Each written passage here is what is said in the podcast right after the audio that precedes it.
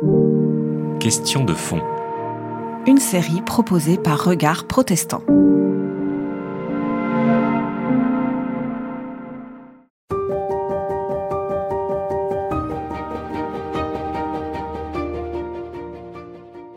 Moi, je, je partirais de l'image de, de Tintin dans L'étoile mystérieuse, qui traverse la ville en, en ruine en disant Hurrah, ce n'est qu'un tremblement de terre. Il y a certainement des éboulements qui se préparent. Mais d'abord, plus on en parle et plus on, hâte sa venue, sait, de manière, ce sont des prophéties autoréalisatrices, parce qu'en quelque sorte, elles produisent ce qu'elles disent. Donc c'est un discours qui est très dangereux, parce que c'est un discours qui, qui désarme, je dirais, le, le travail de se, de se maintenir dans ce monde et de continuer le monde et de le préserver, de le préserver du chaos, qui est quand même euh, la tâche du citoyen, qui est la tâche de, qui est notre tâche à tous. hein. Donc euh, il y a une manière de, se démobiliser complètement devant cette tâche de maintenance, en disant de toute façon c'est fini, de toute façon c'est fichu, etc. Donc il y a là quelque chose de très dangereux. Mais surtout, d'une certaine manière, l'éboulement, quand je parle d'éboulement, qui est des choses très graves, qui, des graves éboulements, des choses qui sont en train de s'ébouler, ça fait partie d'une certaine manière de l'histoire. C'est-à-dire il y a des choses qui s'éboulent, et donc euh, euh, du coup il y a, d'autres choses qui vont pouvoir être construites avec ce qui s'éboule. C'est pas un effondrement, ce n'est qu'un éboulement. C'est-à-dire qu'en fait il y a des choses qui vont disparaître, mais il y a d'autres choses qui vont, qui vont naître aussi. Donc euh, je pense que le- les mots ne sont pas innocents, et que là on, est dans des mots extrêmement, tout à fait extrêmes, qui d'une certaine manière nous- prennent vraiment nous-mêmes très au sérieux. On prend notre époque extrêmement au sérieux, on est l'alpha et l'oméga. Nous allons vivre, nous enfin, la fin du monde. Ça fait des siècles, ça fait des millénaires qu'on parle de la fin du monde, et c'est nous enfin qui allons vivre la vraie fin du monde. C'est un peu comme les Shadocks qui attendent la fin du monde.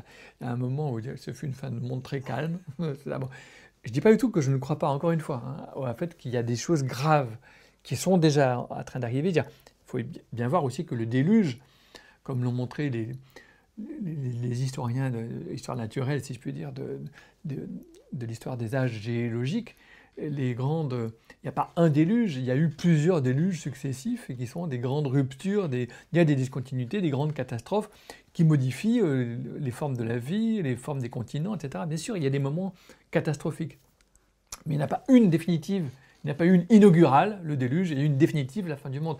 C'est beaucoup plus, il y, a, en a beaucoup plus que ça. Il ne faut pas prétendre que celle-là est la seule, la dernière, etc. Bon.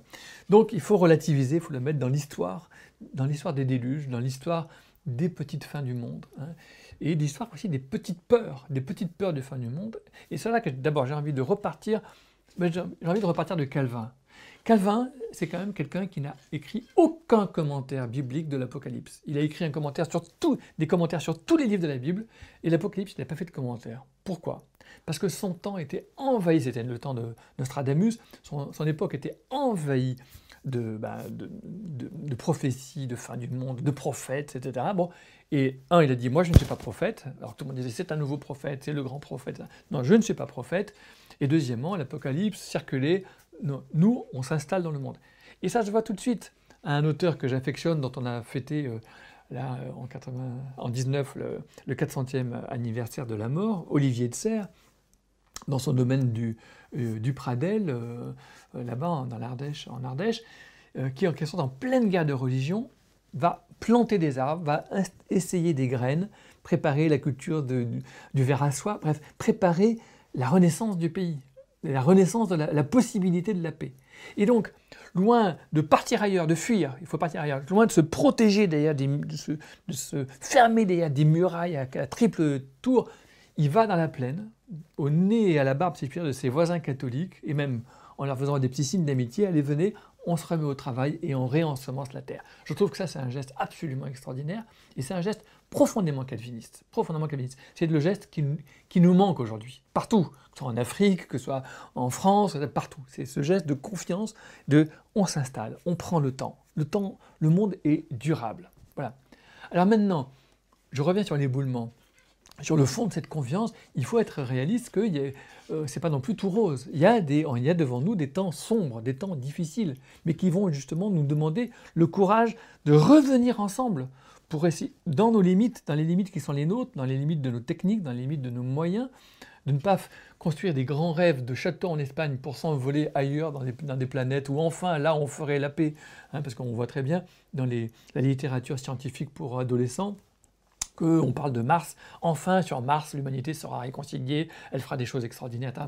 C'est complètement pipeau. On sait très bien que sur Mars, encore, on ferait la guerre, comme sur Neptune ou sur n'importe quoi. Donc, l'humanité va projeter encore plus gravement ses fantasmes les plus dangereux ailleurs que sur la Terre.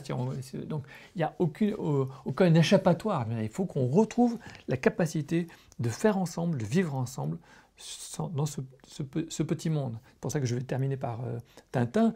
Un autre Tintin, c'est on a marché sur la Lune, le capitaine Haddock, à la fin, il arrive, il se casse la figure tout en disant on n'est jamais si bien que sur notre bonne vieille Terre. Et donc, euh, il a été sur la Lune et il revient à la Terre. Voilà, finalement, on n'a que la Terre. D'une certaine manière, ce lieu vulnérable, ce lieu fragile, ben, c'est bien le lieu qu'il nous faut réhabiter euh, ensemble. C'est très difficile parce qu'en fait, il faudrait arriver à tenir une ligne optimale, je dirais, de, changement de trajectoire, comme un grand paquebot qui est lancé, qui doit changer de trajectoire, changer de, régime énergétique, changer de technologie, changer de régime alimentaire, changer de...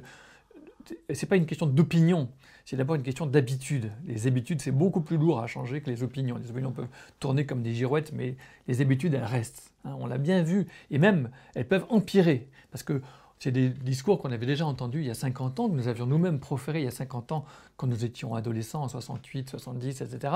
Le discours du Club de Rome, 72. Euh, euh, et donc, ça n'a rien changé du tout. Donc, il, faut, il faudrait un, changement optimal. Le problème, c'est que il y, a une, limite. Si on, va trop loin dans la pression pour changer la, trajectoire, on crée la panique. Et la panique fait des morts en plus. C'est ça le problème du, c'est le problème du, Titanic, d'une certaine manière. Soit on prévient toute, la, toute la population elle va paniquer et le bateau va chavirer de panique, d'une certaine manière, où il, va y avoir plein de gens qui vont être, écrasés dans les escaliers par la panique. Euh, soit on prévient les gens au fur et à mesure, peu à peu, et on essaie de sauver le maximum de manière optimale, mais d'une certaine manière, du coup, on, ne panique pas assez. Donc, il y a euh, une, équation entre la responsabilité et la panique. Comment créer les conditions de la responsabilité maximale tout de suite de, tout le monde? Et là, je suis très très très proche de, ceux qui sont inquiets. Je pense que on va droit dans le mur. Ça fait longtemps qu'on le dit. Moi, j'en suis profondément convaincu depuis longtemps. J'ai fait des, films dessus, des articles dessus depuis des années. Et en même temps, je cette ce discours de la responsabilité, il ne faut pas qu'il tombe dans la panique. Je me méfie beaucoup de l'alternance entre l'apocalypse et le cynisme entre le, total c'est fini, c'est foutu, etc. et le total c'est je m'en foutisme, de toute façon moi j'ai mon 4-4, moi, si moi je, je, serai le dernier à mourir, mais au moins je, vais, moi je me protéger. C'est l'idée, on, se protège, croire qu'on peut se protéger tout seul, soit individuellement, soit avec mon petit groupe, ma famille, etc. Soit une nation qui toute seule va se, en sorte, se barricader et se faire son, arche de Noé pour elle toute seule, pour sortir, pour quitter ce monde, ce monde voué à la, catastrophe totale. Ça, je, pense que c'est extrêmement dangereux. Croire qu'on puisse se sauver tout seul, c'est ça qui est dangereux. On ne peut se sauver qu'ensemble. Et donc, nous devons nous faire place les uns aux autres.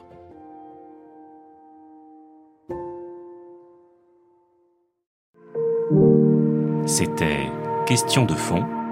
Une série de regards protestants.